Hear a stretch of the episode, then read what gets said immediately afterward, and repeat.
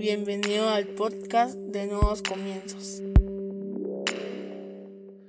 Bienvenidos sean todos y cada uno de ustedes una vez más a Nuevos Comienzos. Qué alegría tenerlos con nosotros este día. Hoy vamos a hablar sobre no te detengas. Para eso te voy a invitar a que vayas a tu aplicación o a tu Biblia y busques Filipenses 3:13 en la versión NBI. Filipenses 3:13 en la versión NBI dice, hermanos, no pienso que yo mismo lo haya logrado ya, más bien una cosa hago, olvidando lo que queda atrás y esforzándome por alcanzar lo que está delante. Sigo avanzando hacia la meta para ganar el premio que Dios ofrece mediante su llamamiento celestial en Cristo Jesús. Cierra tus ojos, vamos a orar. Padre, en el nombre de Jesús te damos gracias, Señor, por el privilegio que nos das de escuchar y aprender de tu palabra. Te pedimos que hables a nuestro corazón, a nuestra vida, a nuestra mente, a nuestro espíritu, que renueves nuestros pensamientos y nuestra manera de actuar, Señor. Que nos permitas comprender a cabalidad todo lo que tú quieres enseñarnos este día. Y para eso, Señor, te pedimos que apartes desde este momento todo aquello que pueda distraernos o quitarnos la atención de lo que tú quieres hablar. Te pedimos, Señor, que nos permitas comprender todo, todo lo que tú quieres hablar este día, pero sobre todo que podamos llevarlo a la práctica en nuestra vida diaria. En el nombre poderoso de Jesucristo. Amén y amén. Como te digo, hoy vamos a hablar sobre no te detengas o no detenerse. Y es bastante interesante, pero uno en la vida muchas veces se detiene a causa de muchas circunstancias. Detenerse es dejar de soñar, dejar de tener fe, dejar de avanzar, conformarse con la vida que uno tiene. No estoy diciendo ser mal agradecido con la vida que uno tiene, sino conformarse con la vida que uno tiene. Por ejemplo, hace mucho tiempo yo escuchaba a la gente que hoy es adulta decir con que saque la primaria es más que suficiente, pero no es cierto. No es suficiente sacar la primaria, no es suficiente sacar los básicos, no es suficiente sacar el diversificado. Siempre tienes que estarte preparando e ir actualizando tus conocimientos, salir de la universidad, seguir teniendo cursos, aprendiendo de otras personas, nuevas técnicas, nuevas maneras. Nosotros no podemos detenernos en nuestro aprendizaje y tampoco podemos detenernos en nuestra vida y en todo aspecto de nuestra vida. Albert Einstein dijo, la vida es como andar en bicicleta. Para mantener el equilibrio hay que mantenerse en movimiento. Tú debes de moverte todo el tiempo. Debes de tratar de superarte, tratar de ser mejor, no solo para ti, para tu familia, pero pues sobre todo para Dios. Tratar de ser un mejor hijo, tratar de ser un mejor padre, tratar de ser un mejor esposo, tratar de, de ser un mejor seguidor de Jesús, tratar de ser un mejor deportista, tratar de ser mejor cantante si tú cantas, por ponerte un ejemplo. O sea, debemos de constantemente seguir en movimiento, no pensar que todo lo hemos alcanzado. Por eso escogí este versículo, porque es Pablo el que está hablando y Pablo ya, según los estudiosos, en una edad bastante avanzada, él dice, olvidando lo que queda atrás y esforzándome por alcanzar lo que está adelante, o delante, perdón, sigo avanzando hacia la meta para ganar el premio que Dios ofrece mediante su llamamiento celestial en Cristo Jesús. Sigo avanzando, no podemos detenernos. Pero, como te decía, nosotros nos detenemos a causa de diferentes circunstancias. Y voy a hablar de algunas de ellas para que tú puedas vencerlas. No estoy diciendo que si tú estás detenido en este momento tienes todas esas circunstancias o todas esas eh, o todo esto que voy a explicar. Alguna de estas situaciones podría estar haciendo mella en tu fe, en tus sueños para que tú hayas decidido no avanzar. La primera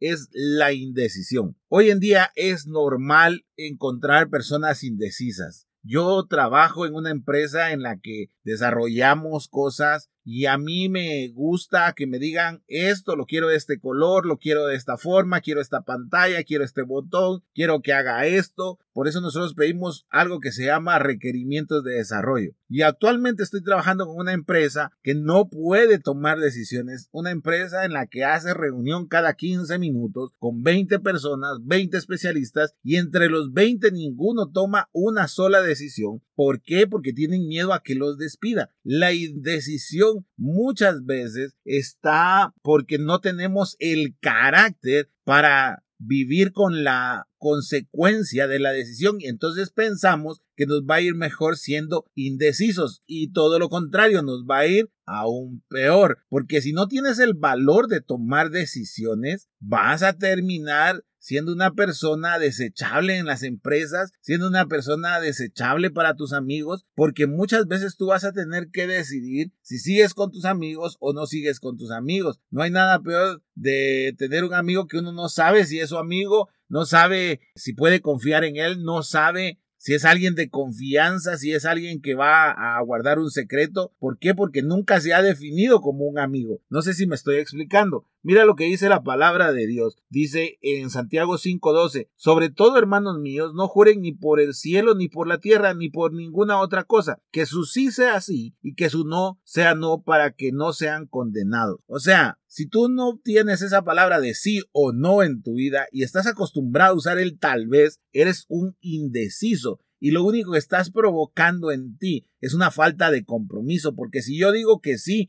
yo me comprometí con el sí, y si yo digo que no, yo me comprometí con el no, pero si digo tal vez, yo pienso en mi mente que me estoy salvando de ese compromiso y eso me motiva a ser indeciso. Y cuando sentimos y tenemos que tomar decisiones hacia dónde avanzar en nuestra vida diaria, no las tomamos. Y por eso es que nos hemos detenido, porque no tenemos el valor suficiente como para tomar una decisión correcta y seguimos viviendo en la indecisión. Por eso, el primer punto por el que uno se detiene es por la indecisión. El segundo punto es algo que se está multiplicando a una velocidad exponencial y que realmente yo no soporto y se llama la pereza. ¿Cuántas personas conoces tú que son perezosas? Yo conozco muchas. Ahorita todos están pensando, se está hablando de mí o no. Yo conozco muchas. En todo aspecto de mi vida, en la iglesia, en la vida personal, con mis amigos, en el trabajo. Conozco muchas personas que tienen un culto a la pereza impresionante. Es más, hay algunos que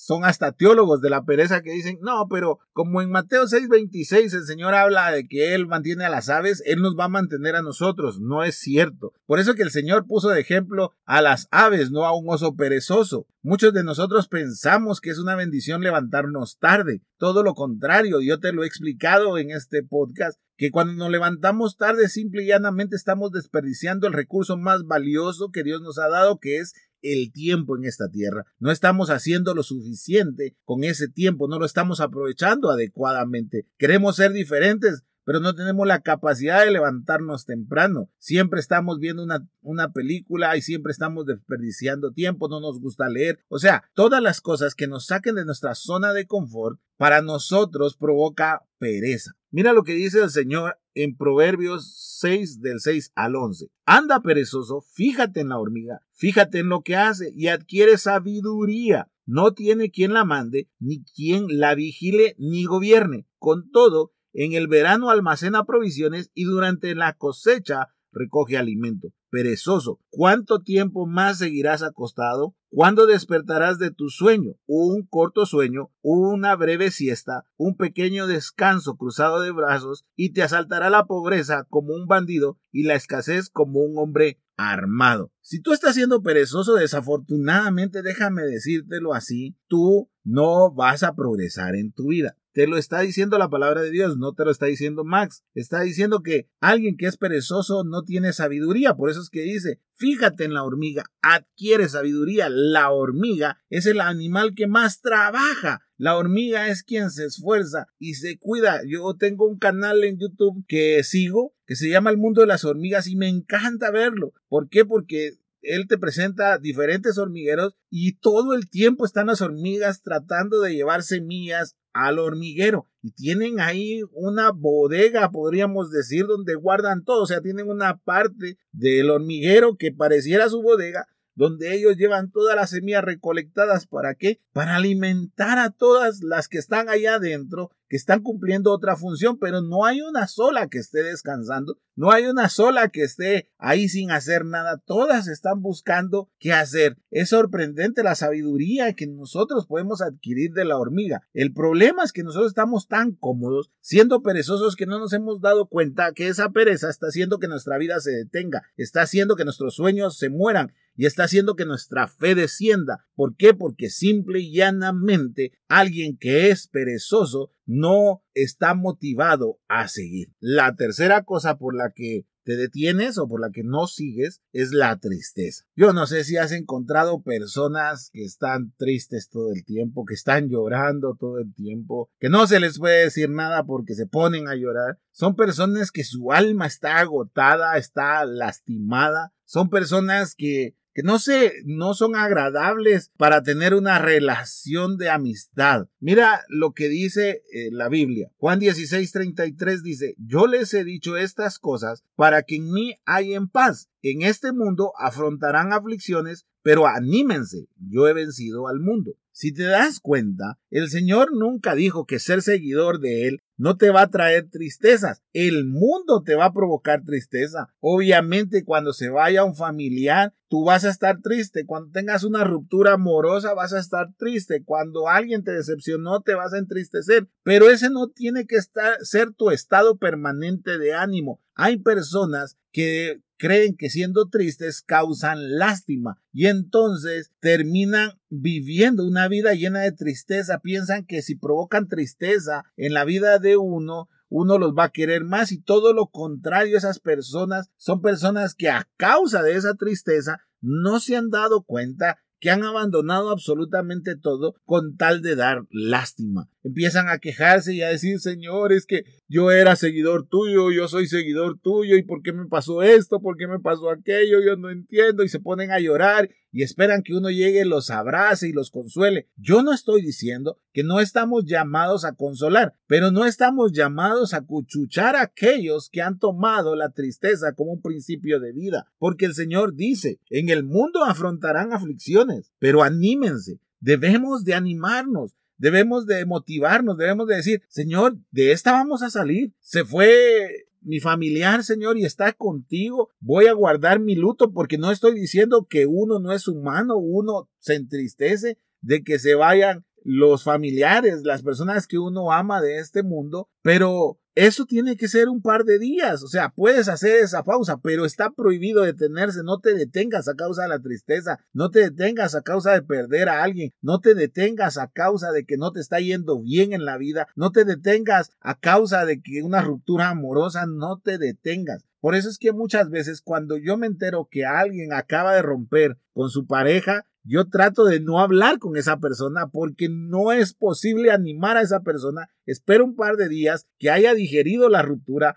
para ir y hablar con esta persona porque eso me va a permitir a mí ayudarlo a salir de la tristeza. Pero el mismo día posiblemente yo voy a terminar o molesto con la misma tristeza que tiene esta persona, porque siempre es bueno tener un par de días de pausa, pero no dejarlo como parte de nuestra vida diaria. En el Salmo 35, en su segunda parte, el rey David dice, si por la noche hay llanto, por la mañana habrán gritos de alegría. Está hablando de un cambio, de la tristeza a la alegría. Si tú estás triste hoy, procura ese cambio. Pasa de la tristeza a la alegría. Más adelante en ese salmo, en el, en el 30.11, dice, Convertiste mi lamento en danza, me quitaste la ropa de luto y me vestiste de fiesta. Si tú estás triste hoy y estás lidiando con esto, lo mejor que puedes hacer es confiar en el Señor, hablar con el Señor, porque Él es quien te va a motivar, Él es el que te va a levantar, es el que va a inyectar ese ánimo que tú necesitas en tu espíritu para salir de esa tristeza. Pero por favor no te encierres, por favor no te conformes de estar viviendo de la lástima de las demás personas y pensando que tu tristeza está provocando amor en los demás. No lo hagas, porque cuando sientas otra vez toda tu vida, todos tus sueños y tu fe se han detenido a causa de la tristeza.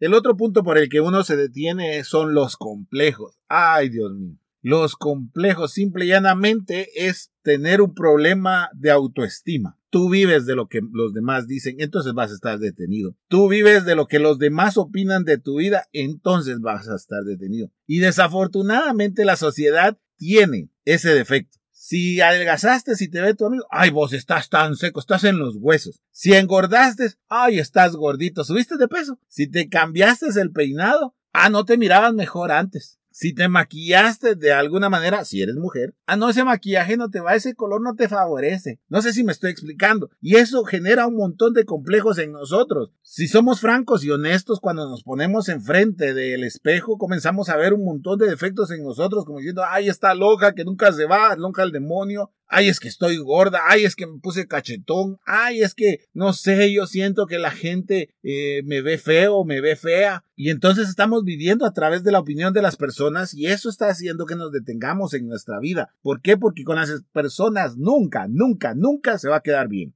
Y eso lo tienes que comprender. No vivas a través del pensamiento ni de la opinión de las personas. Vive a través del pensamiento y la opinión de Dios, porque Él es el que te creó. Él es el que sabe todo lo bueno y todo lo maravilloso que puso en ti. Mira algo que Joel 3.10 dice en su segunda parte, que diga el cobarde, soy un valiente. Para vencer tus complejos debes de ser valiente. Verte como no te ven los demás. Posiblemente las demás personas te ven feo, tú no te veas así, tú vete como una creación perfecta de Dios porque tú fuiste enviado de esa manera física porque va a haber otra persona que va a verte a ti, se va a ver atraído o atraída por esa forma física que el Señor te dio, simple y llanamente. El problema es que nosotros no esperamos la voluntad de Dios, nosotros escogemos según nuestros gustos en la buena teoría, pero son los gustos que han puesto en nuestra vida los, las vallas publicitarias, los carteles de mercadeo, las revistas, los anuncios. Esos son los gustos que nosotros estamos teniendo, que por cierto están siendo manipulados a niveles de perfección que hoy en día no existen. Por eso es que hoy cuando tú entras a Instagram o entras a Facebook y ves fotos de los artistas o de algún conocido, ves que esas fotos están tan retocadas en los, en los programas de diseño que cuando los ves en vivo dices, no puede ser que sean las mismas personas, todos tienen defectos, todos tienen algún lunar que no les gusta, todos, algunos tienen celulitis, otros tienen varices, otros tienen arrugas y no tienen nada de malo, eso viene con la edad, no lo puedes impedir. Así es simple y sencillo, por eso debes de vivir cada etapa, entonces no te acomplejes si en ti encuentras cosas que posiblemente no te van a gustar y deja de estar pensando en qué opinan de ello las demás personas. Tú ponte a pensar en lo que Dios opina de ti y lo que Dios opina de ti es que tú tienes que hacer un cambio de ánimo en tu vida. Por eso habla, diga el cobarde, soy un valiente, está diciendo, diga a alguien que está siendo afectado que cambió literalmente su punto de vista. Considera lo que Dios ha dicho acerca de ti. Dice Isaías 43, 4. A cambio de ti entregaré hombres, a cambio de tu vida entregaré pueblos, porque te amo y eres ante mis ojos precioso y digno de honra. Eso está diciendo el Señor de ti. Otra vez, a cambio de ti entregaré hombres, a cambio de tu vida entregaré pueblos, porque te amo y eres ante mis ojos precioso y digno de honra. Apréndete. Así es como te ve el Señor. Él te ve precioso o preciosa y digno o digna de honra los complejos. Es algo que está atacando muchísimo a la juventud, es algo que también está atacando a las personas que están en un matrimonio, porque rápido piensan que por cómo se ven, cómo se visten,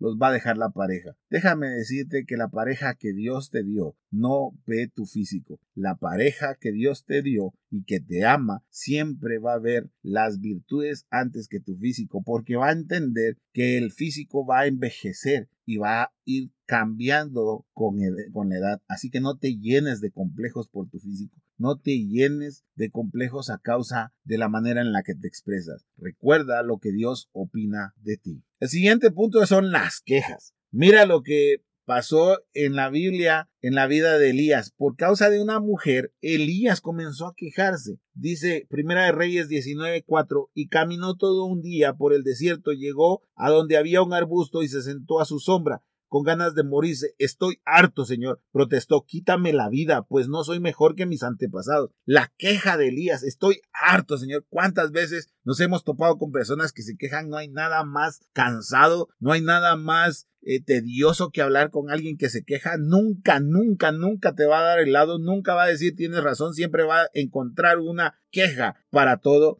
Siempre va a estar quejándose de por qué a aquel le va mejor que a él. Siempre va a estar quejándose de por qué si esa persona se porta mal, porque tiene un mejor puesto en la iglesia. Siempre va a estar quejándose de, ay, tampoco que ofrendan esos hermanos. Siempre va a estar quejándose, ay, no hay tanto apoyo en esta iglesia. Siempre va a estar quejándose, ay, es que no me saludaron bien, es que no me abrazaron. Esa persona es un problema porque simple y llanamente ha parado su vida y a través de su queja es posible que para el propósito de otras personas. Aléjate de esas personas que se quejan. Y si tú eres una de las personas que se queja, ponte a pensar en esto. Cuando tú te quejas, estás invirtiendo tiempo y estás invirtiendo esfuerzo y eso te está agotando. Y es por eso que desde hace mucho tiempo tú no has estado avanzando. Debes de hacer un análisis dentro de ti y pensar y decir cuánto tiempo paso quejándome, cuánta energía utilizo para quejarme. Todo eso lo podría yo utilizar para seguir avanzando, para seguir teniendo un sueño, para seguir teniendo ánimo, para seguir conquistando el propósito que Dios tiene para mi vida. Ayuda a las personas, pero no te quedes con ellas porque si no tú te vas a volver uno de ellos. Este es uno de los puntos más difíciles porque la queja desafortunadamente no solo te detiene, sino que también te cautiva y te hace que tú quedes atrapado en la queja. Toda área de tu vida, aunque haya empezado en lo espiritual, toda área de tu vida va a ser contaminado a través de la queja. Ten mucho cuidado y como te digo, si tú eres una persona que se queja, evalúa y date cuenta que desde que empezaste a quejarte te has detenido. Y por lo último que uno se detiene es la excusa. Éxodo 3:11 dice, pero Moisés le dijo a Dios, ¿y quién soy yo para presentarme ante el faraón y sacar de Egipto a los israelitas? Yo te podría leer todo el pasaje, pero si no va a quedar muy largo el podcast, pero déjame mostrarte las seis excusas que puso Moisés al Señor. La excusa número uno, yo no soy nadie para sacar a todo el pueblo de Egipto. La excusa número dos, no sé qué responder si el faraón me hace preguntas.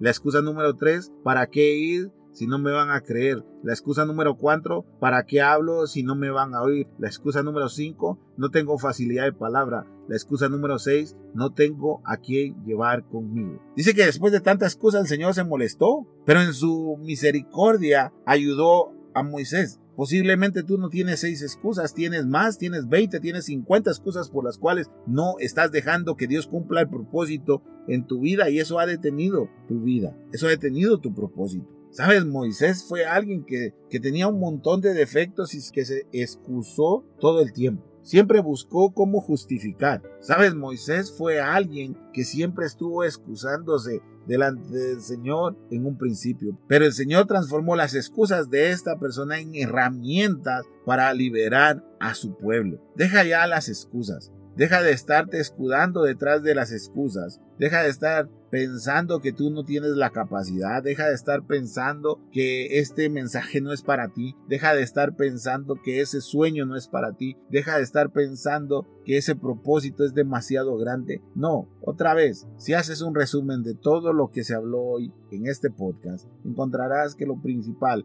es lo que Dios opina de nosotros y Dios opina grandes cosas para nuestras vidas y de nuestras vidas. Así que deja a un lado la excusa Comienza a avanzar, no te detengas. No puede ser que por las excusas nosotros hayamos olvidado avanzar en nuestra vida. Así que prosigamos al camino, no nos detengamos. Por eso te decía, nosotros estamos diseñados para avanzar. El Señor nos ha permitido vivir una vida para evolucionar, para avanzar constantemente, no para detenernos. No pienses que llegar a la meta es fácil, no pienses que, que algún día vas a descansar de seguir avanzando, no, no es así. Debemos a toda edad, en todo tiempo, avanzar, desde que somos niños, adolescentes, jóvenes, adultos o ancianos, debemos de avanzar, debemos de evolucionar nuestro pensamiento, debemos de renovar nuestros sueños, pero sobre todo debemos de renovar nuestra fe. ¿Para qué? Para alcanzar todo lo que Dios ha prometido para nuestras vidas para que nuestros ojos puedan ver el cumplimiento de cada promesa de Dios en nuestras vidas. Así que deja todo esto atrás. Si alguno de estos puntos de los cuales hablé hoy que impiden que sigamos avanzando hay en tu vida, trabaja en ello. Mira que la palabra de Dios nos da instrucciones para cada uno de estos puntos. No dejes que la pereza, que las excusas, que la queja, que la tristeza te invadan. Todo lo contrario, quítalas de tu vida avanza, porque debemos de ser como fue Pablo. Aún con los años que tenía, él decía, yo sigo avanzando a la meta, dejando atrás lo que se ha logrado. No vivas del pasado, vive del futuro. Crea nuevos recuerdos, crea nuevos objetivos y nuevas metas en tu vida y todo irá bien. Cierra tus ojos. Padre, en el nombre de Jesús te damos gracias, Señor, porque nos has enviado esta palabra. Te pedimos, Señor, que nos permitas no detenernos. Que si hay algo de todo lo que se habló este día en nuestras vidas, nos permitas trabajar para quitarlo, para nosotros seguir creciendo, seguir avanzando, seguir teniendo nuevos sueños, seguir avanzando en nuestra fe, seguir conquistando metas, Señor, prosiguiendo hacia la que tú tienes trazada para nosotros, hacia esa meta celestial, Señor. Te pedimos que quites todo aquello, Señor, que nos ha estado deteniendo. Que cada uno de los que oye este podcast pueda tener esa fuerza y esa voluntad, Señor, en su espíritu para poder quitar todas esas excusas, todo ese miedo, todos esos complejos, toda esa tristeza, toda esa pereza, todas esas quejas, Señor, que las puedan quitar de su camino para que puedan seguir avanzando para que se realicen como personas, para que realicen sus sueños, para que su fe, Señor, vaya aumentándose cada día más, pero sobre todo para que cumplan el propósito que tú tienes en su vida diaria, Señor. Te lo pedimos en el nombre poderoso de Jesucristo y te damos gracias, Señor. Amén y amén. Si este podcast fue de bendición para tu vida, yo te voy a invitar a que se lo compartas a alguien que tú conozcas o que creas que pueda necesitar esta palabra. Recuerda, miércoles, sábados y domingos hay un nuevo podcast para ti. Que Dios te bendiga.